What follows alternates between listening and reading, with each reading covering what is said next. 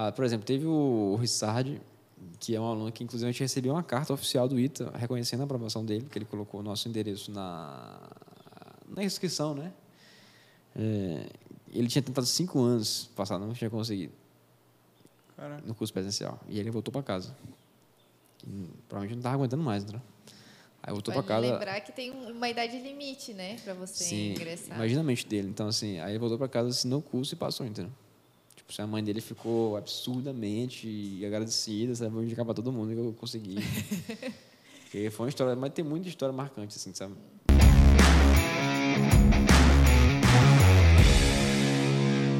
Olá, seja muito bem-vindo a mais um Zero um Cast, o podcast oficial do concurseiro 01. E eu, primeiro tenente William Rabelo, e ao meu lado a excelentíssima primeiro tenente. Maria Luísa. Como é que você tá? Tudo ótimo, tudo certo. Show? Sempre um prazer estar aqui. Nessa, nessa terça-feira, meio-dia, todo dia estamos aqui. Toda Também semana. toda semana. Toda, ter- toda terça-feira, meio-dia, toda semana. Spotify, Deezer, Podcast, tudo mais. E hoje a gente tem um convidado. Ele já esteve aqui antes, E a gente pediu pra voltar, porque tem muita coisa ainda pra ser ficou, falada. ficou assim, ficou, um, uma, ficou uma metade não, não contada ainda. E a gente vai desvendar um pouquinho mais sobre isso. Bruno, primeiramente queria agradecer a sua presença e que você se apresentasse aí para quem ainda não, ainda não viu Uhum. o podcast anterior. Gente, eu que agradeço o convite de vocês, né? É um prazer estar aqui novamente. e, assim, para quem não me conhece, para quem não viu o último podcast, né? Meu nome é Bruno, eu atualmente curso o quarto ano de Engenharia Mecânica Aeronáutica no, no Instituto Tecnológico de Aeronáutica, né, no ITA. A melhor engenharia. Melhor engenharia. É, mecânica é boa, realmente é boa. não é fácil, mas é boa. E é isso, né? Espero compartilhar aqui com vocês um pouco da minha trajetória, né? Um pouco como é que é lá dentro, o que é que eu tô fazendo agora. Boa, boa. Isso Vamos aí, lá. ó, vale lembrar, tá? Pra quem ainda não acompanhou o primeiro podcast, Eu ia contar, eu ia deixar ele contar. Rapidinho, vou, vou Então tá fazer, vou fazer uma, uma recapitulação básica, assim, só para a gente introduzir. Vai e, lá. Porque assim, o cara é brabo, hein?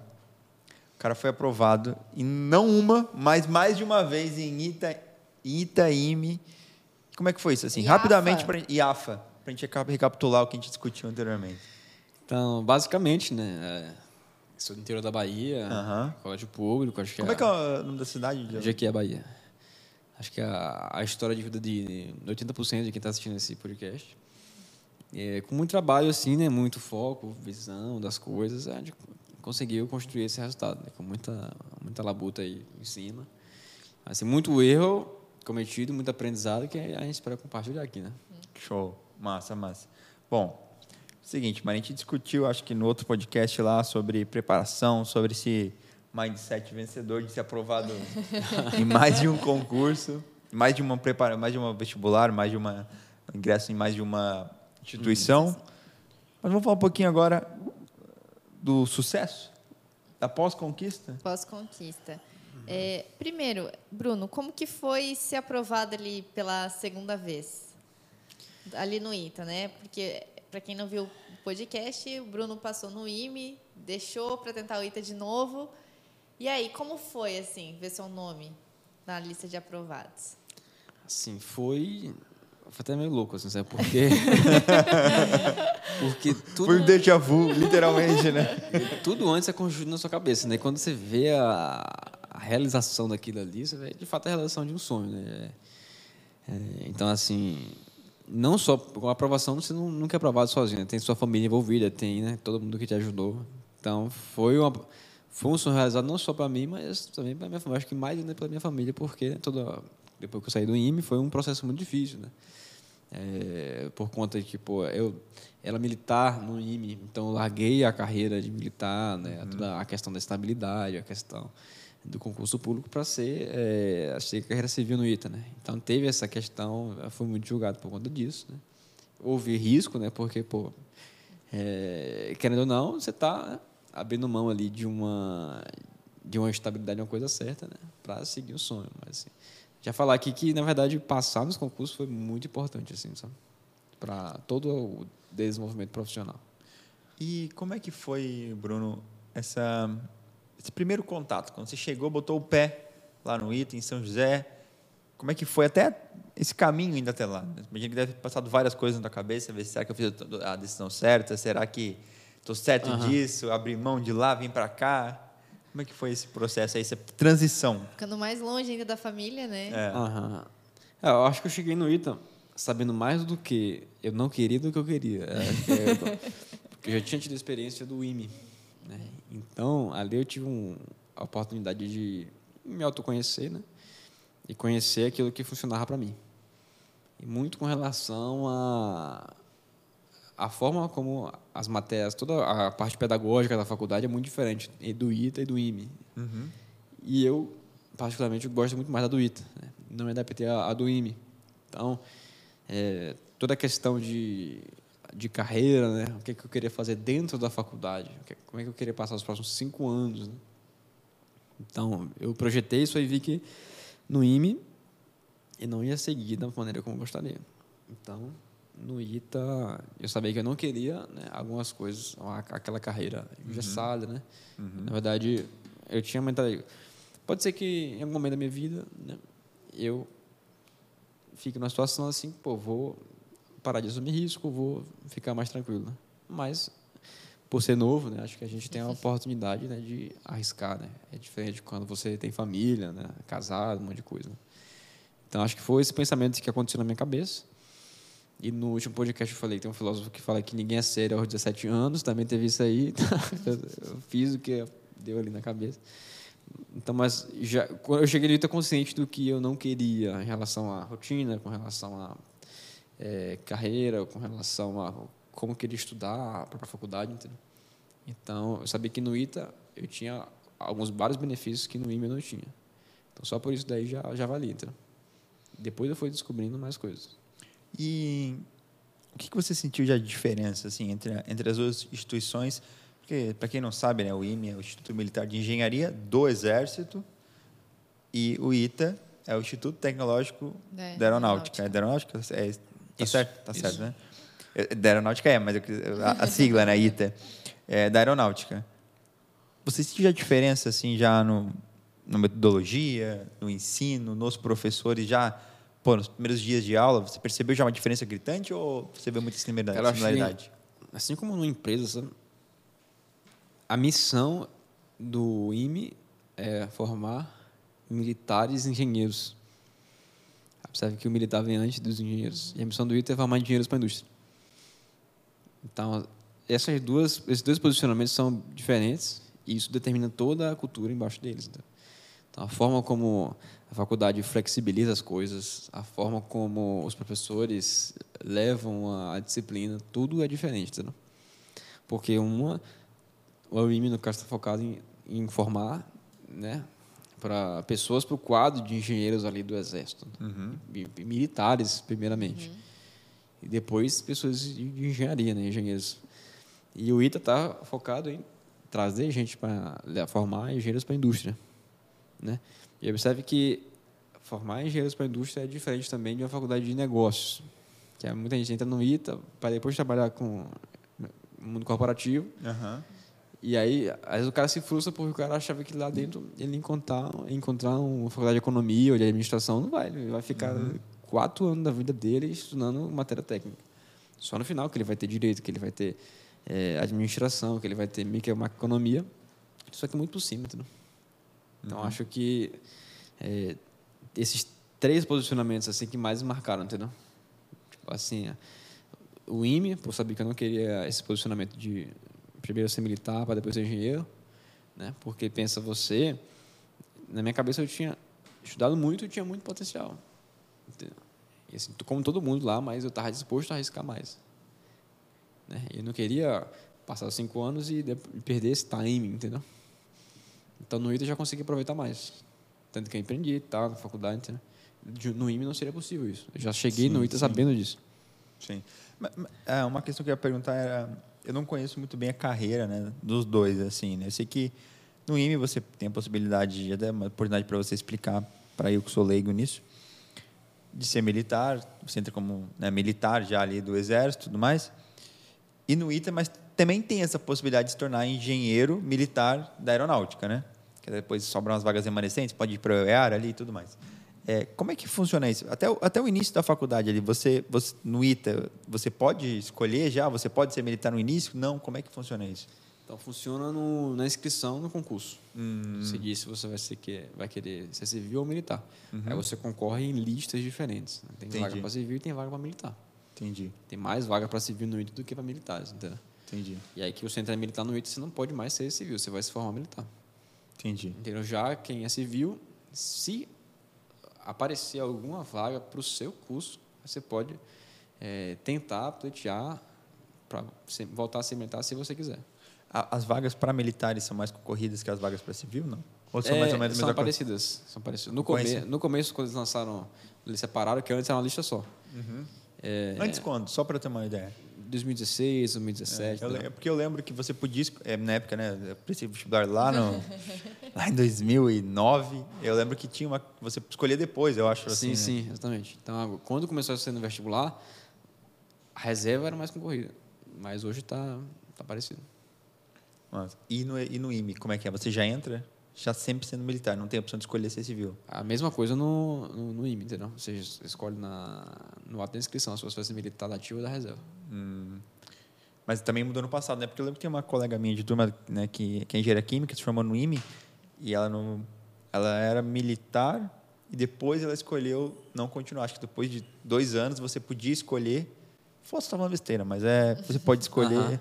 Depois, assim, não, eu, você, quer ou não ser militar agora? Daí a pessoa escolher, não quero, não, não quero. Daí ela continuava os outros dois anos como civil, por exemplo. É, pode ser que eles tenham flexibilizado mais, né? Mas, assim, no geral, é, é porque a FAB, o Exército não quer perder engenheiros, né? Então, Não ele vai perder, dificultar é. você ir para a reserva. Sim, entendeu? sim, sim, O máximo possível. Sim. E os professores, quanto às duas instituições? No ITA, tem professores militares, tem professores civis também, né? E no IME, a maioria é militar? Ou não? Então, no IME tem professores militares e tem professores civis também. Né? Eu não diria para você a maioria, que é muito diverso, assim, né? Se tem, o- mas se tem um professor qualificado lá, né? Que o cara fez o mestrado, doutorado naquela matéria, né? e vai, ele vai pegar aquela matéria, só que não, acho que não tem tanta preferência. No ITA tem muito professor civil, né? eu diria que no ITA a maioria são civis, e no IME, é, em comparação ao ITA, a maioria são militares. entendeu? Entendi, entendi. Você vê alguma diferença, assim, entre a metodologia dos dois, assim, na, na questão do ensino mesmo? ou- Tem diferença. Porque, assim, cara, no ITA, a galera, o ITA é feito para você. Tipo assim, porque o ITA foi inspirado no MIT, né? Então, o ITA quer formar engenheiro para a indústria, mas também não quer formar aquele engenheiro, sabe? Que só sabe o negócio ali. Então, tem, tem muita flexibilidade para você fazer outras iniciativas dentro da faculdade. Tá? Você pode fazer coisas, até iniciativa de que é drone, o que você imaginar aí de bioengenharia tem lá dentro, sabe? Um grupo de pessoas estudando aquele, aquele assunto, em como competindo, é, robô, avião, né? É, bobagem, que é de carro, então tem muito, muito tempo para você se desenvolver nessas áreas. Né? No IME já não tem dado tempo, porque esse tempo é preenchido para formar você como militar. Entendeu? Então, não só a parte da, do extracurricular, digamos assim, mas na parte do curricular também, o formato das provas, né? Por exemplo, no ITA, os professores disponibilizam muito mais material para você estudar para a prova. Isso gera no aluno, se ele está envolvido com outra coisa, eu posso, né? Eu tenho mais margem de tempo para trabalhar, que essa matéria, no IME, né? Livro, meu amigo. Livro e, né? e é isso aí. E em relação, né, a gente vai falar a respeito disso, que você seguiu aí uma área de empreendedorismo. É, dentro do ITA, você teve a, a oportunidade aí de Estudar sobre, tá? estudar sobre, pesquisar é, como, que, como que faz para ir para essa área, mesmo sendo engenheiro? Do empreendedorismo? Isso, Empreender no ramo da engenharia, você está falando. isso. É, assim, tem coisa interessante, porque a engenharia ela é, ela, ela é complicada em alguns aspectos, né? Porque, assim, por exemplo, medicina. Medicina, você pode... Uma consulta, sei lá, 300, 400 reais, um especialista. Então, ele consegue ser um profissional autônomo, criar, não sei o que, consegue empreender, né? Engenharia, cara, é muita responsabilidade, não só, mas não só responsabilidade, porque o médico também tem muita, mas é mui- envolve muita gente para construir qualquer produto. lá, uma turbina de avião, uma asa, ou então um prédio, pensa com material de construção, qualquer matéria-prima, extração, desde tratamento, né, da engenharia, você tem. Então, o que eu vejo na engenharia é muito migrando para a engenharia da computação, né, criação de software. Que é assim, quando você vai para economia pesada, digamos assim, né, a indústria pesada, é difícil você empreender logo na faculdade ou assim que você se forma.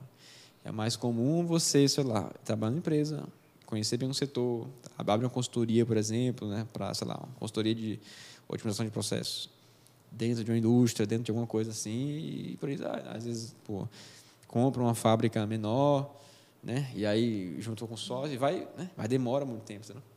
Quando você, isso, indústria pesada.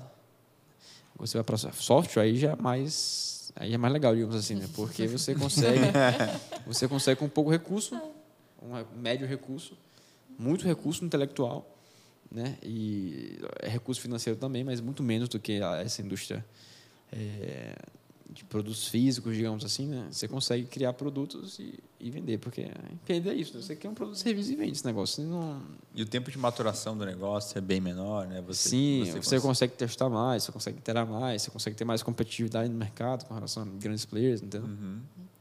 E logo depois que você passou assim, é, teve muita gente que estava estudando, né, para concurso, seja IME, é, AFA, ITA que você pa- passou, é, que entrou em contato contigo para saber quais foram os seus passos, o que, que você fez para poder ser aprovado? Sim, sim. É, foi muito comigo, porque já entrei no ITA com a mentalidade aberta, né, de que eu queria fazer alguma coisa a mais. Eu sou filho de comerciantes, então eu queria, né, estava disposto a, a trabalhar já, assim que eu entrei. E aí eu conheci é, um meu amigo lá que é, foi primeiro lugar no ITA, né, o Luciano. A gente fundou um cursinho, uma mentoria, na verdade, na mentoria, assim, é individual e tal, cobrava mensal. É, e a gente foi andando, foi andando, só que a gente sempre teve uma visão de escalar o negócio, né, de conseguir entregar para mais pessoas aquilo que a gente estava fazendo. E aí, nessa premissa, a gente foi mudando, mudando de negócio até, até conseguir acertar, entendeu? Isso já no primeiro ano, já? Ou Não, a Como é gente- que foi? Quanto cara, tempo demorou até ter esse insight? Assim, que, pô, o insight até pode ter sido antes, mas quando de fato pôs em prática essa ideia? Cara, aconteceu na pandemia. A gente ficou dois anos aí, um ano patinando. E aí, na metade assim, do 2020, estava no segundo ano, a gente aprendeu como vender online, cara. Aí mudou tudo. Como vender uma solução online, entendeu? Através de lançamentos, essas coisas. E, e começou como? Você só entregava uma mentoria? Você no começo, né? É, como é no, que... no começo a gente começou com a turma de revisão, entendeu? Logo depois a gente lançou o extensivo, que é de um ano. E a gente foi implementando coisa, implementando coisa, né?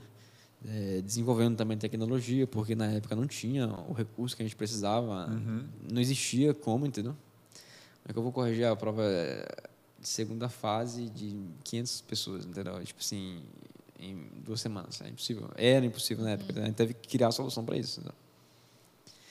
É, então, assim, foi muito tentativa e erro, sabe? Uhum. E foi muito doloroso por conta disso, né? É, de novo, tudo na minha vida parece que era mato, e aí. é, e aí a gente foi fazendo, né? E graças a Deus deu certo, a gente placou o negócio, a gente tem muitos resultados positivos no- na prova, a gente transforma a vida de muita gente. Eu acho que isso que é muito válido, assim, sabe? E como é que foi conciliar isso? Principalmente no início, Cara, é extremamente difícil. com o estudo. Achou que ele ia dar uma- um passe de mágica É, aqui. tipo assim, é, não, sim, eu tive um jeito de. Não, eu sentei, estudei, deu certo. Cara, tipo assim. Eu tive que. Ta- Tava estudando o que na época? Tava estudando o que na, na faculdade?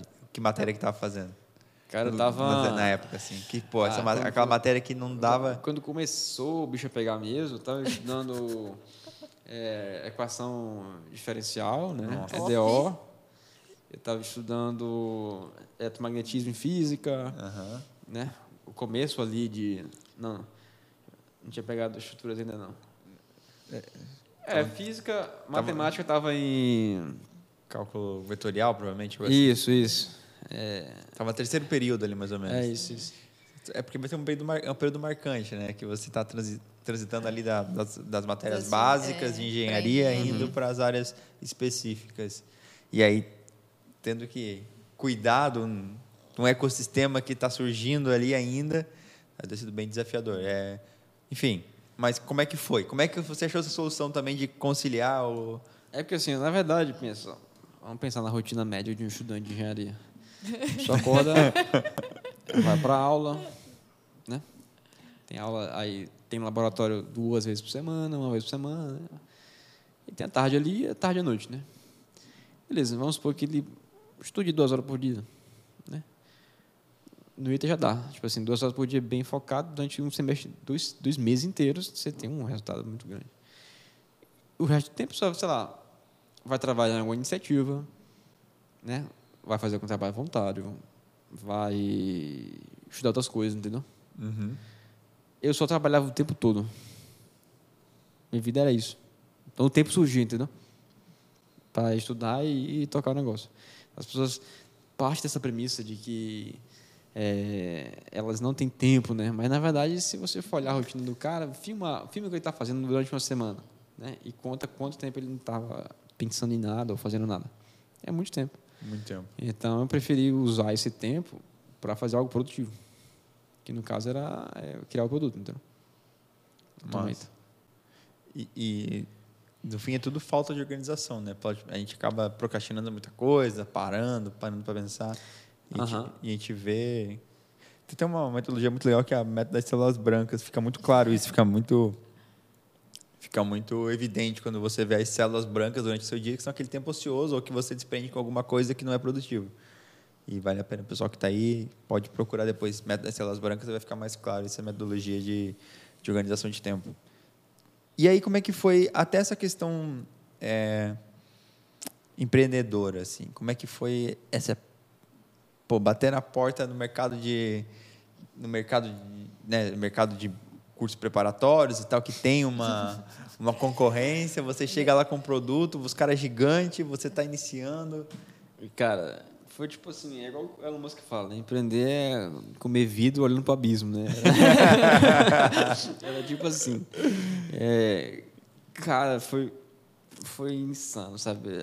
Essa é a palavra. Porque acho que as pessoas romantizam muito o empreendedorismo hoje em dia, sabe? Porque Cara, empreender é difícil demais. Você precisa ter habilidades técnicas, você tem risco envolvido, né? Você tem competição envolvida. Né? Porque uma coisa é você lançar, por exemplo, o William vai lançar a mentoria do William. É o William, não tem dois William no mundo. Pode ter proposta de valor parecido daquele produto, mas o William e quem tem que ficar contigo vai comprar o produto, acabou. Quando você vai para o mercado preparatório para concurso, é outro jogo. Você tem players que estão no mercado há 50 anos, 20, 30, novos players também com novas tecnologias. Então, como ser competitivo no mercado né, e você ter lucratividade no negócio para conseguir expandir o negócio, melhorar o negócio, entendeu? É, e ao mesmo tempo, cara, mudar a sua cabeça, entendeu? Porque ninguém nasce pronto para empreender, assim como ninguém nasce pronto para passar em concurso, né? Às vezes o cara tem uma mentalidade totalmente errada sobre dinheiro, o cara só vai fazer besteira assim, enquanto ele tiver aquela cabeça linda. Pensa aí, a pessoa jovem nunca empreendeu, não sabe direito o preço das coisas, porque tem a família ele não suporte, do nada o cara né, com uma responsabilidade gigantesca de pagar fornecedor, pagar não sei o quê. Pessoas, empregos sendo gerados ali, então, É, eu gosto de pensar que assim, é, basicamente, a minha visão em empreender é você, mesma coisa que a gente tinha conversado no, outro podcast, habilidade técnica, é, tudo, né? Crença e perfil comportamental, características de personalidade. Se o cara não é resiliente, meu irmão, pode parar de empreender, vai fazer, você não vai fazer alguma besteira, entendeu? Porque vai dar errado. Você não vai. Se, se, se você não for um cara que está disposto a big moves, né? Tipo assim, fazer um investimento, ou então lançar um produto novo, tomar um risco, sentir aquele frio na barriga e conseguir trabalhar com isso, já era também, entendeu? Então, assim, sabe? Então, se você não muda quem você é, já, você não consegue ter um output assim da, da organização. A organização vai sentir esse esse problema em você, uhum. que tem em uhum. você, entendeu? Então, crença também, cara. Tinha muita crença de escassez, assim, em relação a dinheiro, sabe? Tipo assim, pode acreditar, mas tem gente que acha que lucrar é errado. É o mais comum, assim, porque o cara cresceu a vida inteira ouvindo que quem é rico não vai para o céu, que acumular dinheiro é ruim, entendeu? Aí Uhum. o cara vê dinheiro no caixa com a, com a cabeça dessa. O que, é que o cara faz? Começa a fazer investimento errado. Lançar produto que não tem nada a ver, deixar de focar naquilo que dá resultado, entendeu? Começar a ter umas ideias doidas. E, e é assim, entendeu? Então foi muito difícil porque e eu só consegui mudar porque eu estudo muito. Tipo assim, eu leio muito, né? E eu tento desenvolver uma leitura dinâmica de forma que eu não preciso terminar um livro para adquirir o, o conteúdo que tem nele, o aprendizado que tem nele, entendeu? As pessoas, ah, vou ler. Não, pode assistir um vídeo. Só que a leitura, ela, você pega na fonte ali, né? Não tem filtro. O cara está gravando um vídeo, o cara às vezes quer filtrar e gerar, Sim, sim, sim. para gerar demanda ali pelo que ele vai vender, entendeu? No livro não tem filtro. A maioria deles, entendeu? Não dá para Os ler, livros. não dá para ler em velocidade 2. Velocidade 2 e, tam- ali. e também o cara abre o jogo entendeu? No, no livro. Porque, tipo assim, um, uma. Não sei, alguns scripts, assim, que se instala no saco. Por exemplo, quando eu vejo uma pessoa muito boa em alguma área, eu sempre me pergunto com quem que ela aprendeu e eu vou aprender com quem que ela aprendeu. Entendeu? Então, sei lá, por exemplo, é, qualquer cara de marketing é, digital hoje em dia, assim, né?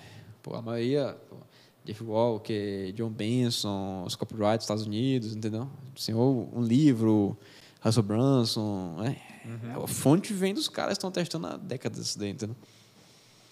Dan Kennedy, os caras. Então, eu vou lá. Cara, é outra coisa que me ajudou muito a saber inglês, acredita? Saber inglês foi totalmente decisivo. Sério? Por que você diria isso? Porque algumas fontes de aprendizado estavam só de inglês, principalmente sobre gestão. E aí, gestão e, e marketing, né? alguns, alguns conceitos assim, é, só de inglês, não tinha tradução em português. E aí, entendeu? Se eu não soubesse inglês, eu não teria obtido o conhecimento que foi decisivo para tomar a decisão correta. É, Então, é, cara, empreendedorismo é muito sobre aprender, sabe? A ge- a gente está indo por um caminho, né, de, na conversa que falando sobre empreendedorismo. Eu queria fazer um paralelo aqui, uma reflexão que muita gente acha, pô, você passou não mais que um, mas em outros concursos, outras instituições, e que traz uma reflexão do tipo, você não precisa necessariamente, você que fez um concurso para militar, é, engenheiro do exército, pô, você tinha uma concepção de, naquele momento que você escreveu, talvez ser um engenheiro do exército, garantir um salário que é acima do que a média do mercado, do que é, os brasileiros recebem. Que você, a gente fez um cálculo, né, que se você ganha mais de 10 mil reais por mês, a gente não. Tem uma pesquisa, a gente buscou a pesquisa, trouxe o cálculo da pesquisa, que se você ganha mais de 10 mil reais por mês, você está entre os 3% mais ricos do, Bra- do Brasil. Que já né, configura que você está no, no top da sociedade.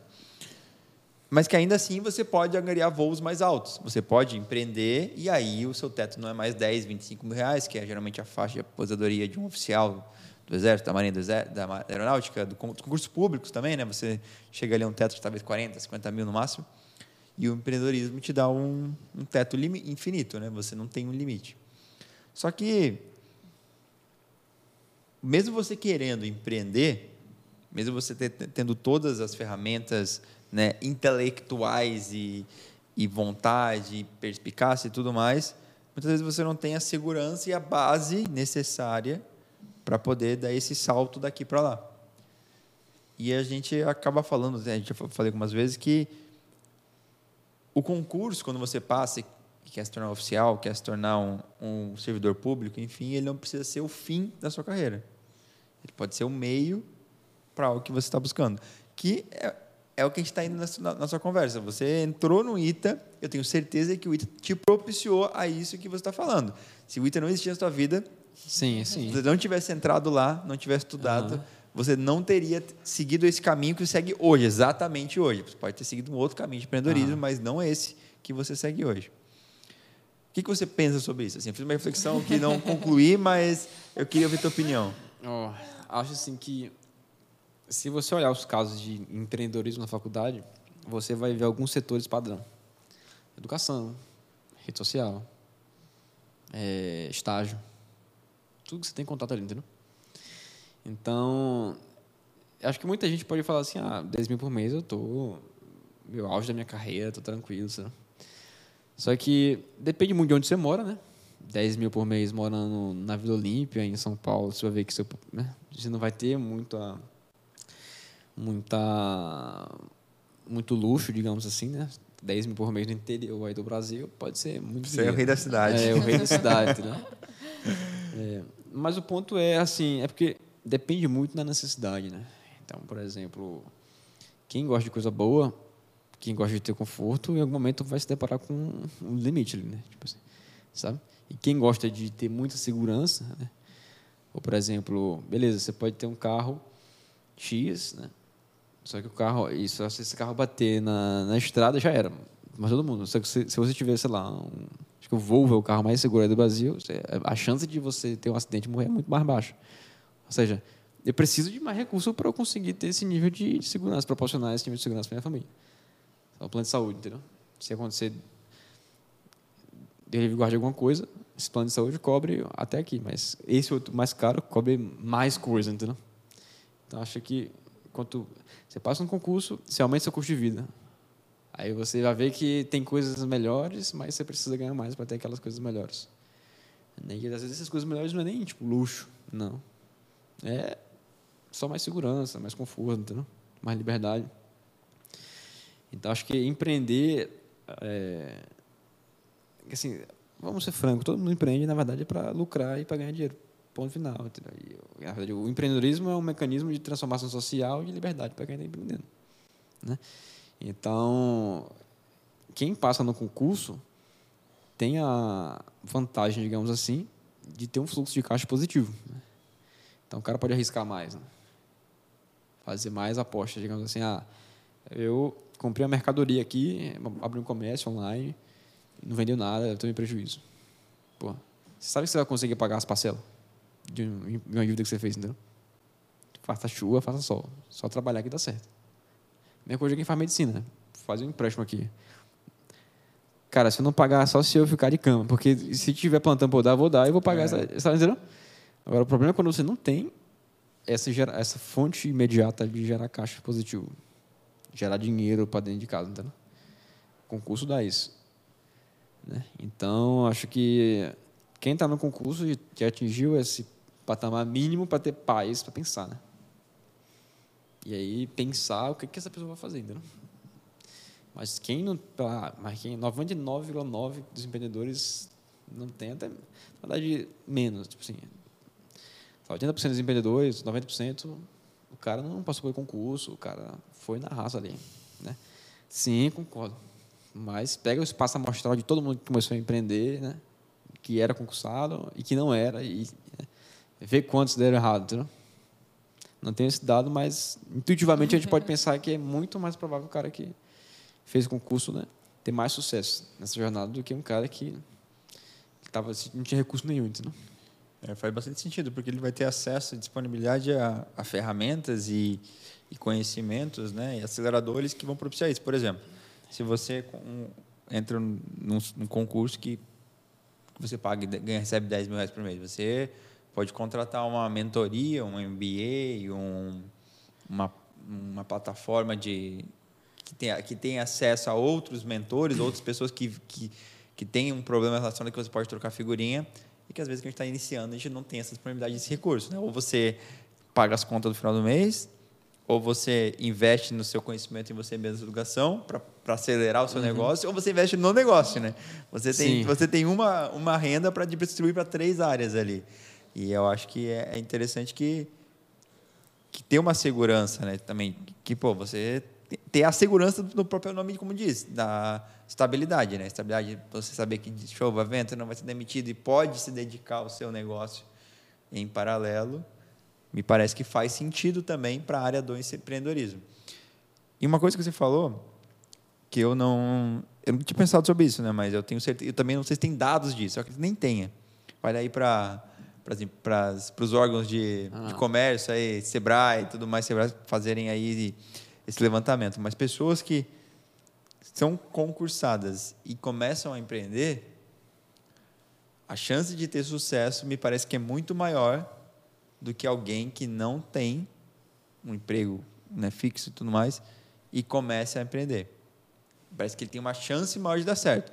Se você pegar pessoas que empreendem, numa amostra de pessoas que empreendem e pessoas, na amostra pessoas que são concursadas e empreendem são muito pequenas, porque principalmente a pessoa né, passou no concurso não, não tende mais a ter um perfil de tomar risco, de querer empreender. Mas se você abrir esse espaço a mostrar de pessoas, né, de, de empreendedores concursados e não concursados, parece que eles sim têm um viés mais de de longo uhum. prazo e, garantir um sucesso mais é, acho que o, o, empreendedor que vem do setor público ele vai se deparar com um momento aí de eu tenho que sair daqui tipo assim uhum. acho que é o momento mais difícil da tipo assim, e aí entendeu eu vou continuar aqui o tempo dele é limitado ele vai continuar trabalhando né? ele vai uhum. trabalhar uhum. um negócio como um negócio extra durante o tempo até esse negócio lá, proporcionar uma renda maior, igual, ou uhum. algo que faça sentido para ele, ele vai ter que dropar né, do concurso, ele vai ter que largar de mão naquilo, aquela estabilidade para seguir o, né? Muita gente também pode cair aí na não dar continuidade ao projeto pelo medo, né? Digamos assim. Então acho que tem prós e contras, né? A pessoa que não está não está no concurso, ela, como muita gente pode achar, achar é só uma coisa ali, ela não tem está com as, as costas contra a parede, né? Não tem como voltar. Tipo assim, voltar seria um desastre, então ela dá um jeito de dar certo. Concurso, né, teoricamente o cara tem mais medo porque já tem a coisa certa ali e se perder, né, lascou. Né? Como é que eu vou pagar as contas? Ainda mais a pessoa tem filho, é casado, aí, meu Deus. Então, acho que é mais. É, tomar a decisão de sair do concurso e largar a estabilidade é uma decisão mais fácil, talvez, do que lidar com o cenário caótico que seria não ter essa renda, né? Mas, é, mas cara, até para mim foi bem difícil, assim, né? Porque eu estava na Marinha largar tudo, assim, tipo, decisão de, de, de sair da Marinha aí. De meses. Foi de meses, assim. É, é uma decisão difícil, porque, ah, beleza, você tem uma possibilidade de crescimento, tem algo que, no caso, já estava já tava dando certo, já estava, né, uh, uh, com uma visão de, de poder ainda dar mais certo com uma dedicação exclusiva, um negócio que já funciona, tu sabe, já testou, tudo mais. Só que o ser humano, né, o animal, talvez ele gosta da segurança, ele gosta de não sentir medo, ele gosta de saber que ele não não tem risco a, a, na onde ele está. Então, mesmo tu sabendo a decisão óbvia é que aquilo vai dar certo e que você deve tomar aquela decisão, alguém te disser que tipo, pô, você nunca mais precisa se preocupar em é, enquanto quanto você vai quando quando vai cair dinheiro na sua conta, sabe? Tipo, é uma decisão assim muito muito difícil tomada, mesmo ela sendo óbvia. Porque é duro, é duro você largar, abdicar de, por exemplo, no meu caso da Marinha, né, especificamente, que tinha aposentadoria integral, que tinha um salário-benefício, que é uma estabilidade muito muito estável mesmo, diferentemente da Petrobras, que às vezes né, tem a possibilidade sempre ventilar, ah, vai ser privatizado e tal. O cara né, tem um receio ainda, mas nunca vou privatizar a Marinha, por exemplo. É, é duro, é duro, é difícil. Assim, a Maria, a Maria viveu, venceu bastante disso, mas mesmo a decisão sendo óbvia, ela não é fácil a tomada. Não é fácil mesmo. Assim, você lá abdicar da estabilidade, de, de aquilo que a gente busca, que é o que se vende do concurso, né, que ele vai ser estável, vai ser estável, é realmente um, algo difícil. Assim. Mas é, tipo assim, no final do dia, tipo assim, quando o cara está numa situação de, sei lá, cara, dia 5 tem que pagar aluguel. E o cara, o cara quer renda a qualquer custo, entendeu? O cara quer renda. O cara precisa pagar aluguel, precisa pagar alimentação. Entendeu? Talvez o cara tenha isso, ele tem mais paz para para pensar, né? Acho que é muito disso. É. E mudando um pouco assim é, para a parte do ensino, né? Eu vejo que aqui, pelo menos no C01, é, é uma grande responsabilidade você estar tá, é, participando do sonho de alguém, né? Então a pessoa vai lá, investe né, no seu produto é, pelo sonho dela. como que foi, a, vamos dizer, os primeiros alunos que você teve? É, qual o, o tamanho da responsabilidade que você sentia em fazer a sua nova empresa dar certo e fazer com que, que você conseguisse entregar tudo que você esperava para esses alunos? Muito grande. Ainda mais Ita, que é um sonho absurdo. Não, e aí você estava vendendo né, a possibilidade de passar no vestibular, que é a uhum. gente considera sendo mais difícil aí do país. Pois acho que todo empreendedor tem essa. essa acho que é, aí vai da sua. Aí é uma habilidade já de você conseguir criar processo, né? Tipo assim, você sabe como agrega valor para aquele aluno. Então, por exemplo, se eu corrigir um simulado dele, se na média ele demora um mês no mercado para ter um simulado corrigido e eu corrijo em uma semana, está claro o valor agregado do meu produto. Então, então se eu consigo garantir isso, estou tranquilo com relação à ajuda que eu estou dando a ele por meio daquele produto, aí ele passa naquele vestibular, entendeu? Então, é muito sobre você conseguir construir processo e colocar as pessoas no lugar certo. Né? No começo era muito difícil. No começo fazia de tudo, né? gravava aula, curso de matemática, gravava story, mexia com vendas, mexia com financeiro, mexia com tudo. Só limpar o chão porque era online e tudo. é, mas acho que é muito disso, sabe? Você aprende. Porque se você não, não, não passar dessa, dessa barreira, né? Tipo assim, se eu não estiver presente, o produto continua agregando valor. Acho que no começo do começo é muito disso, assim, né? Tipo assim, quando você ultrapassa isso, já é uma outra mentalidade que você adquire. É, porque aí você consegue crescer a empresa. Que antes é só ter um produto e entregar esse produto para muita gente, né?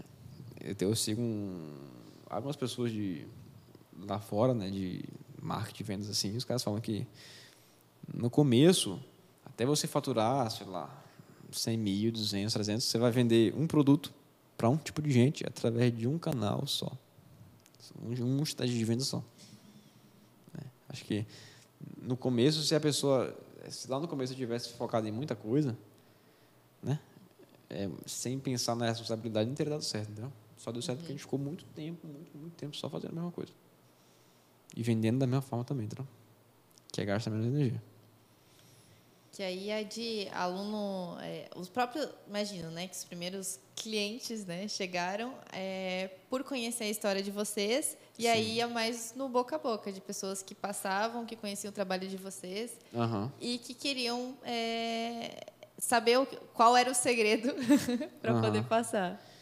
É assim, no começo era sempre sendo boca a boca. Só que a gente viu que por o mercado ser muito pequeno, né, muito restrito no mercado do ITA, é, a gente tinha que fazer alguma outra estratégia para ter o alcance que a gente queria. Uhum. E aí foi que a gente começou a estudar, aprender novas técnicas, novas coisas. E, mas foi muito isso, assim, sabe? E deixa eu perguntar, no primeiro podcast você falou, né, que é, os principais locais de estudo, é, sede física que tinham, era é, em São José dos Campos, né, e em Fortaleza, onde você estudou. Uh, o fato de vocês desenvolverem online possibilitou, né, vamos dizer, a maioria dos alunos de vocês hoje é de outros estados ou continua nesse eixo? Então, boa parte dos alunos são de outros estados, né? Uhum. Que é o, o, perfil de fato. O cara pensa o cara sair do, é, sei lá. Santa Catarina que a gente é, é já é Santa. Catarina para ter um gasto absurdo em outro estado, entendeu? Uhum. Ficar longe da família.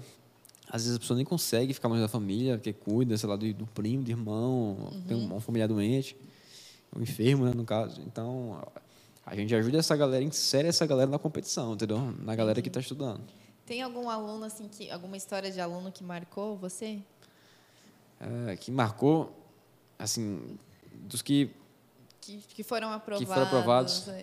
Ah, por exemplo, teve o, o Rissard, que é um aluno que, inclusive, a gente recebeu uma carta oficial do ITA reconhecendo a aprovação dele, que ele colocou o nosso endereço na, na inscrição, né? É, ele tinha tentado cinco anos passar, não tinha conseguido Caraca. no curso presencial. E ele voltou para casa. E, provavelmente não estava aguentando mais, né? Aí voltou para casa. lembrar que tem uma idade limite, né, para você Sim, ingressar. Imagina a mente dele. Então, assim, aí ele voltou para casa, assinou o curso e passou, entendeu? A mãe dele ficou absurdamente agradecida, sabe? Vou indicar para todo mundo que eu consegui. Porque foi uma história, mas tem muita história marcante, assim, sabe? De gente que saiu de uma situação sem perspectiva e o cara tá lá dentro, né? Então, um cara que não sabia nada, sem concurso, ele conseguiu, sei lá. O cara hoje, se ele quiser ter bolsa em qualquer lugar, ele consegue. Então, ele, que existe isso no, nesse mercado. Melhores alunos que passaram pela primeira fase, tem um, resultado ali na segunda, esse cara estuda onde ele quiser. Com bolsa de tudo, de alimentação, de alojamento, transporte, tudo. O cara só vai estudar, se preocupar só com estudar. Entendeu? Então, a, a transformação vai, vai além, assim, né? não só colocar o cara que já está ali na, na, boca do gol? Botar o cara dentro do ITA, mas assim, fazer o cara sair do zero e chegar no nível que se ele não passar no ITA, ele consegue passar no medicina ou outro concurso que já muda completamente a vida dele. E você consegue enxergar assim é, um padrão, é, seja de mentalidade ou de estudo nos alunos que vocês aprovam? Porque, assim, é, é um pessoal mais novo ainda, né? Uhum. Então, eu acredito que, diferente às vezes do nosso público, já levaram muita porrada na vida privada, eles querem uma estabilidade, querem uma segurança, então talvez a motivação deles seja diferente, né? Já um público mais novo, é, você consegue enxergar é, um, um, padrão, assim, uma mentalidade dos aprovados? Ó, boa pergunta. Eu enxergo muito a necessidade de autoafirmação dos uhum. alunos. Assim, eu consigo, eu tô aqui, sou bom. Entendeu? Acho que todo mundo tem essa, todo mundo quer se sentir importante, quer se sentir, né, que faz parte de alguma coisa que, que contribui, né? Então, vejo, até pelo, pelo tamanho do desafio, eu vejo na, nesses alunos uma necessidade de autoafirmação, de uma necessidade de conquista, né? Muito grande, então, uhum. de concluir aquele ciclo na vida dele, de provar para ele mesmo que ele consegue passar, ou provar para quem disse que era impossível, que ele não conseguiria passar, entendeu? Tipo assim, vai lá e aqui. Passei, passei até aqui. Entendeu? Então eu vejo muito isso, o que é completamente é, faz parte da construção da personalidade de qualquer pessoa, né? Tipo assim, essas histórias marcantes de vitória, de forma que a pessoa se apegue a isso e, né? E sirva para a vida dela inteira, qualquer coisa, entendeu? Porque eu digo assim que para nós a forma às vezes como o aluno é, pergunta, questiona, a gente já consegue ver alguns aprovados mesmo antes de talvez eles se verem como aprovados, né? É, você consegue ver essa, essa característica? Você consegue olhar para um aluno e dizer, ah, esse daqui está é, tá mais preparado agora no momento para passar, esse daqui vai sofrer um pouquinho mais, mas a gente consegue trabalhar? Ó, os alunos que eu vejo que mais performam são aqueles que acreditam que eles não têm limitações e quem tem energia alta. Pessoa quer aprender, está com energia alta, me fala o que tem que fazer, aí você passa, vai faz e já quer mais, entendeu? Então, a pessoa que ela tem fio, menos filtro, digamos assim. Né? Sabe aquele tipo de gente que você passa para ela fazer alguma coisa, mesmo você sendo mentor dela, tendo o resultado que ela tanto sonha, ah, mas eu não sei, será que vai dar certo para mim, né? não sei o que lá, entendeu? A pessoa que até assume o risco de você, de não funcionar para, mas vou testar. Entendeu? É a pessoa que tem autonomia, dentro dela tem autonomia, para decidir depois se vale a pena ou não, só que ela quer testar muita coisa, entendeu? Uhum. Ela, ela tem um filtro menor no início, então ela, ela tem um, um, processo de gestão muito eficiente. Sabe? Esse tipo de gente evolui mais rápido. Entendeu? Ah, e como é que. Eu sou o tipo de gente número um. E, já, já era, nasci assim? Não. Aí é o processo de construção da mente da pessoa. Né? Você tipo assim, tem que ver por que, que, que ela é assim. Né? Eu fico me perguntando, assim, sabe? Tipo assim, a, a, nossa infância determina quem a gente é e a gente não tem noção disso, sabe? Às vezes aconteceu uma... Tipo assim, eu vi uma vez de que um dos, um dos casos que mais geram trauma nas crianças é quando ela tá na escolinha lá, sei lá, quatro anos, cinco anos, e aí vai liberar da escola e aí o pai demora de ir buscar a criança. E ela começa a achar que ela foi abandonada. O pai atrasou, porque você teve trânsito, aí começa a chegar, foi abandonado, às vezes algum amiguinho ali faz alguma piadinha, ele fica lá com medo, chorando, triste, porque acha que foi... aquilo ali é suficiente para causar um estrago na vida da pessoa, entendeu? Mas como é que pode, né? A pessoa vive com isso a vida inteira se limitando, entendeu? Por exemplo, aí, nesse caso da pessoa que tem muito, muito medo de seguir o conselho das outras, ela pode ter aquele perfil de que na infância, em algum momento, alguém prejudicou ela, deu um conselho que deu errado. Uhum. Aí criou aquele mecanismo de defesa no cérebro, tipo assim, coloque muito filtro, julgue muito, até nem faça quando alguém te fala fazer alguma coisa, entendeu? Aí pronto, pessoa fica cabeça dura e e aí, e aí fica mais difícil evoluir, entendeu? E deixa eu te perguntar, o que, que, o que, que você acha? É, tem como passar num concurso, num vestibular, né, prova, sem fazer questões? Impossível. Você não vai treinar. Assim, é, tem como ganhar a Copa do Mundo sem, sem chutar a bola? né? Assim, Aí alguém pode comentar no vídeo assim, mas teve um caso lá, não sei. Ah, tem gente. Né? Aí entra o que falamos no primeiro podcast, né? Sobre ser a exceção. Né? Você não trabalha pensando que você é, é a exceção. Eu vou fazer só resumo aqui, flashcard, e não vou fazer questão, não. Eu vou chegar lá e vou acertar. Muito difícil, entendeu? Hum, questão é que manda, cara. Se você sabe fazer questão. Tem cara que demora 30 horas para estudar um assunto, o outro estuda cinco horas e esse aqui faz mais questão que esse aqui. E acerta mais também. e aí, entendeu? Eu acho que muito a eficiência no estudo vem disso, né? Você estudar menos e ter mais resultado. É isso. Aí, cara, questão. Tem até método de estudo que é. Você já começa estudando pela questão e vai estudar a teoria depois. só depois de, de, de ver aquele assunto. Eu fazia muito isso. Com prova antiga. É. Para revisar, para ver, ver qual, que, qual, qual assunto que eu não estava dominando. Não? Também saber qual é da banca, né? Qual é da prova. Como a banca aborda os conteúdos, né? Porque às vezes a teoria você imagina uma coisa, na prática, cobrada pela questão é diferente, né? Você é diferente no sentido da teoria, mas é o modo como você enxergou a teoria é diferente na prática. Exatamente. É, acho que, por exemplo, para você passar no concurso, sei lá, uma escada assim de as habilidades. Da, daqui até aqui, cara, é só conteúdo. Qualquer pessoa aprende esse conteúdo, entendeu? Daqui até aqui tem estratégia de prova, né? tem performance, tem controle de gestão emocional, controle de ansiedade.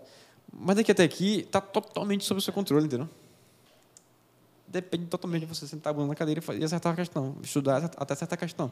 Eu tenho uma, tem uma frase de uma aluna minha que ela veio pedir auxílio, né? Que ela falou assim, Maria, dos 30% de acertos da prova até 70%, pô, foi muito fácil eu conseguir ver minha evolução.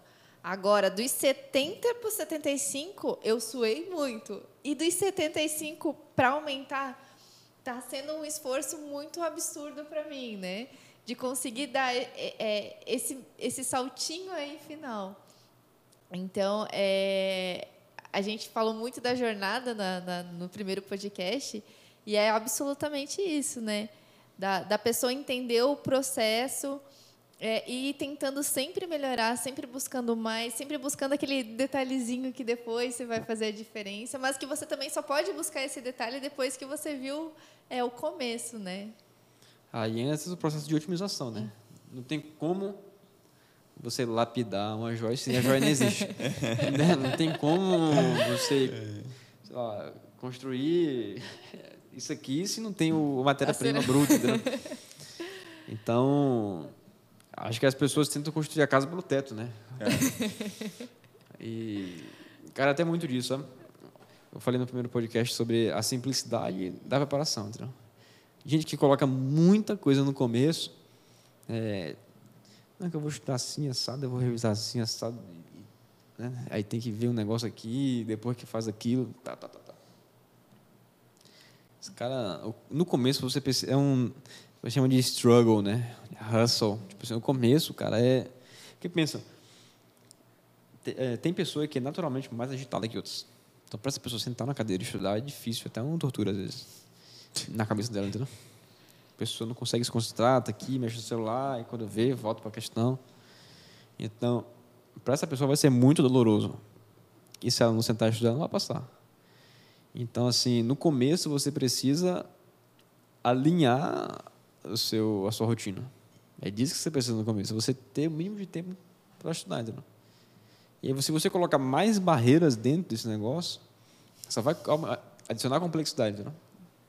Você adiciona complexidade, quanto? Tipo assim, eu não estou conseguindo evoluir de jeito nenhum de 70 para 75. Então, eu preciso de uma técnica mais rebuscada, testar mais coisa. Agora, no começo, cara, você precisa aprender a matéria, fazer a questão, acertar. Pronto, passou para a próxima. Entendeu? E aí, ah, estuda duas matérias por dia, tá ok para mim, vou intercalando, pronto. Entendeu? Então, no começo tem que ser muito simples e depois e fica simples durante né, boa parte do tempo. E aí, quando você vai realmente já está competitivo e agora é, a, é, o desempenho que é o a mais ali que você faz que é a prova, aí vai adicionar, aí testa mais coisas. Né? Vai tentando otimizar o máximo possível, né? Sim. E você sente assim é, muita desistência ao longo da jornada dos seus alunos? Então, assim, ó, e o ITA, de certa forma, gera muita desistência. Assim, nível de abstenção, de fazer a prova, de... Porque, assim, a pessoa... Muita gente é atraída pelo desafio. E quem tem essa necessidade de mostrar para os outros que ele é bom, vai tentar em algum momento. Entendeu? Tipo assim, se está no meio ali, exatos. Vai passar pela cabeça dele em algum momento. Uhum. Só que não, não tem nada a ver. O cara fazer engenharia, às vezes o cara não tem nem... Né? Nem gosta daquilo direito, entendeu? Então, tem muita resistência porque o cara vai se conhecendo mais. No meio do processo, descobre que não era aquilo que ele queria, por exemplo. Sim, o que é outra coisa mais chamativa. Entendeu? Assim, não, eu, comigo aconteceu isso. No primeiro ano do ensino médio, eu queria ser cirurgião cardiologista. Botei na minha cabeça. Porque, mas tinha caso de uma prima minha que teve um problema no coração, né? minha avó também teve um negócio. É, então, assim, eu entrou na minha mente, entendeu? Que eu queria fazer isso aí. E aí, eu já peguei o livro na biblioteca e comecei a estudar. Esse é o ponto, sabe? Tipo assim, a pessoa ser autodidata até certo ponto. Na, na, na parte das vezes. Porque as pessoas passam isso é uma crítica que eu tenho ao sistema, que a pessoa passa a vida inteira recebendo a informação, recebendo o planejamento, tendo alguém dizendo o que ela tem que fazer. Ela chega no ensino médio, e agora? Quem que vai me dizer o que eu tenho que fazer? Ninguém vai me falar qual caminho eu tenho que seguir, né? Só que me falava o que, é que eu ia estudar, me falava quanto é que eu tinha que tirar, me falava o que é que eu tinha, né? Tudo. Sempre foi muito. Então, por exemplo, eu nunca gostei da ideia de alguém me falar o que eu tenho que aprender. Não, preciso, não, não necessito. Né? Eu posso ser ajudado, uhum. mas não necessariamente preciso que, tipo assim, né? depender de alguém para dizer, não, pô, eu tenho um cérebro para pensar nisso. Então, tipo assim, vou ficar bom em biologia.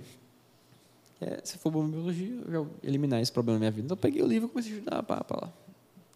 Ah, mas não está na escola. Tipo assim, no segundo ensino médio, eu tinha estudado todo o conteúdo do ensino médio já de matemática, química e física. Estava estudando pela segunda vez quase.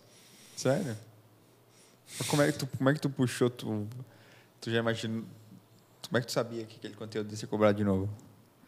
Eu não. Porque estava no segundo ano, geralmente é termologia, tá, termodinâmica. Uhum. Eu não, nem, não aprendi nada com o professor, entendeu? Eu aprendi uhum. pelo livro. Eu aprendi mais rápido, fazia as questões e ia para outro assunto já. Caraca. Não ficava. A aula para mim era um lugar que eu fazia questão, entendeu? Entendi, entendi. Entendeu? Ele ou tirava dúvida. o estudo dele. Ou tirava, ou tirava dúvida. Eu tirava dúvida. Acho que é muito disso. As pessoas geralmente. A, a gente estava até falando disso, né? Tem um perfil de aluno que quer sentar e ficar assistindo. Achando que o conhecimento ele vai entrar na cabeça dele por osmose, né? Tipo assim, uhum. o cara vai, as noções vão entrar e ele vai aprender a matéria. Exato. Vai aprender e fixar, né? e fixar, e que vai fazer a questão que vai cair na prova. Exato. E eu sempre fui muito autodidata, sabe? Tipo assim, até na faculdade mesmo eu, achava, eu ficava pé da vida porque se grade fixa, meu amigo. Nem vou estudar isso aqui. Para que, que eu vou estudar essa porcaria aqui, sabe? Mas tinha que fazer.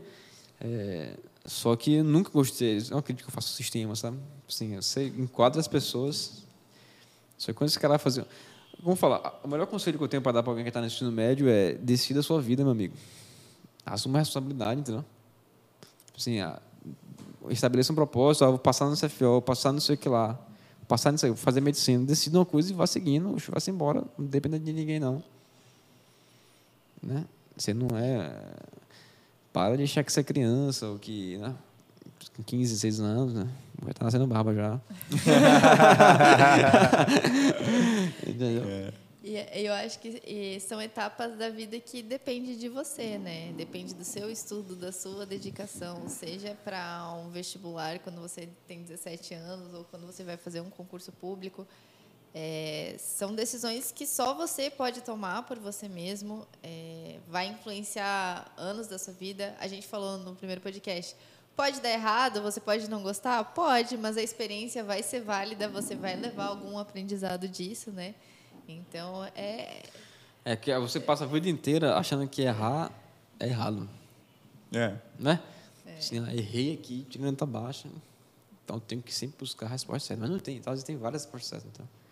Aí a pessoa sai meio que pré-programada ali para não querer errar, quer fazer tudo certinho e tal, entendeu? Uhum. Aí o cara se depara com a vida real que parece um abismo, que ele para para baixo assim, e agora? Não tem ponte, não tem nada. É, exatamente. Aí o cara entra num curso que foi empurrado, nem, só porque passou, entrou, aí chega lá, desiste. Então se forma em um outro, mas se forma, o que, que, que, que eu vou fazer, né? Aí o cara decide que vai fazer um concurso, já está desesperado, entendeu? Tudo parece que ele faz com urgência, né? não se planeja para nada. Isso é um problema de planejamento, né? Assim, o cara não tá com as ideias erradas na cabeça. muito bom, muito bom. Mais alguma dúvida? Não, eu, eu gosto, trazendo a minha experiência, né? Eu gosto de dizer que eu me formei na faculdade, é, eu trabalhei em empresa privada, não gostei. É, e para mim foi um, um dos motivos que levou né, a fazer concurso também. E eu lembro quando eu saí da empresa, né, pensei em, em não gosto, então vou buscar outros rumos, né? Não vou ficar aí em algo que não gosto. E a minha mãe olhou assim para mim e falou: Ai, filha, se você tivesse é, largado a empresa antes, talvez tivesse passado antes no concurso, já ia mudar sua. Falei, mas se eu não tivesse trabalhado, não ia saber que eu não, ia, não gostava, né? Sim. Então, foi, é, foi uma experiência que eu não gostei, que né, me fez um pouquinho mal, mas eu precisei passar por aquilo para saber que não era aquilo que eu queria também, né? Então, é, vale, vale a tentativa e o erro. Vale a reflexão. Bom, uma pergunta, Maria Luísa? Safíssimo. É. Bruno, eu queria que você fizesse uma reflexão aí sobre essa galera que está aí nessa se vai não vai e não no toma uma decisão e fica com, com barba na cara e não toma decisão. Eu acho que assim, tem que ter na cabeça que qualquer pessoa ela herda ali da família recurso, né? Recurso financeiro, seja lá pouco ou muito, recurso genético, né? E recurso emocional. Tem família que vai dar apoio, tem família que é a mãe às vezes não apoia o cara, então até prejudica, entendeu? Só que você tem que botar na sua cabeça que o pintor é mais importante do que o pincel e que a tinta e que a pintura que cada um faz é diferente, não? E que é seu propósito de identidade. Você não tem que se comparar com ninguém. Né? Você tem que usar o recurso que você tem ali, que você nasceu com aquilo, né? agradecer pelo que foi e, cara, o que, é que eu consigo fazer aqui, entendeu? E sempre melhorando, melhorando. Porque se você se comparar com os outros bichos, não vai não, entendeu? Porque sempre vai você achar que alguém nasceu com mais inteligência, nasceu com mais uma família mais estruturada, uma família com mais recurso financeiro, entendeu? Você nunca vai. Você vai viver reclamando, vai viver no estágio de urgência sem nunca planejar nada, entendeu? Você reconhece o recurso que você tem e pensa que o pintor é mais importante, acabou, entendeu? Você faz, você, pelo menos vai ser alguma coisa. Ah, alguma coisa vai ser. Não dá para ficar parado. Bruno, queria agradecer a sua presença aqui no, mais uma vez no Zero Cast. É, quer deixar o Instagram? Instagram agora, falar direitinho. a gente falou de do curso, mas eu quero saber o que que você né, pode ajudar além né, da galera que está tá ouvindo a gente também, essa galera que está aí meio sem, sem o que fazer, sem saber que decisão tomar com barba na cara, né? Com o preparatório e tudo mais que você tem também, poder falar um pouquinho sobre ele pra gente. Assim, a gente tem uma preparação específica para o vestibular do ITA, né? Então, assim, acho que pelo fato de a gente ser específico, a gente é muito bom no que que a gente faz, porque a gente faz há muito tempo já, entendeu? Tem muita validação de mercado. Então, se você quer o vestibular do ITA e não quer perder tempo com decisões erradas, né? Então, você precisa conhecer a- o BBF no ITA, né? O Instagram BBF no ITA, é básico, bem feito. Porque lá, cara, basicamente, você vai ter recursos imediatos, assim, sabe? Assim, você entrou na turma, você vai ter simulado, banco de questões, correção de redação, correção de provas, tudo isso aí que faz parte. Você já vai ter imediatamente recursos que vão auxiliar na preparação, entendeu? Então, por exemplo, lá a gente tem mais de 50 apostilas das disciplinas que caem no item, entendeu? Então já vai ter mais recursos de teoria além dos que já tem, possa ter hoje, entendeu?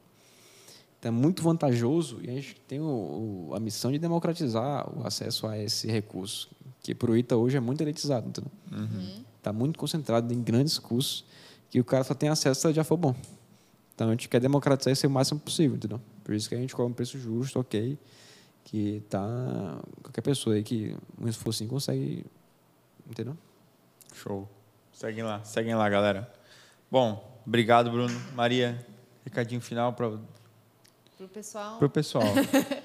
É, se inscrevam no canal, sempre importante. Hoje, hoje o podcast com o Bruno, não só esse como o anterior, a gente falando aí muito sobre a questão é, de mentalidade, a questão de vocês acreditarem que é possível passar, né? Que não é preciso ser gênio, que não é preciso ser o ponto fora da curva. É, é preciso realmente primeiro acreditar, é, começar, né? Não adianta ter o sonho e também não tentar. Então acreditem no potencial de vocês. A gente tem muita coisa aqui no canal para auxiliar para quem está começando, para quem quer conhecer é, as carreiras, né, as oportunidades. Então se inscrevam no canal, curtam, né, esse episódio se vocês gostaram, se foi proveitoso aí para vocês. Se tem alguma dúvida, deixem aí no comentário também. Sigam nós nas redes sociais. Show. É isso aí, galera. Então, esse aqui foi mais um Zero um Cast. Como a Maria falou, compartilha com um amigo se você gostou. Segue a gente lá Exatamente. no nosso canal, nossas redes sociais, arroba concurseiro01 underline oficial, arroba concurseiro01 underline engenharia. Segue a gente aqui no canal, se inscreve, curta, compartilha. E é isso aí. Valeu, obrigado Até e até mais. Tchau, tchau. Valeu.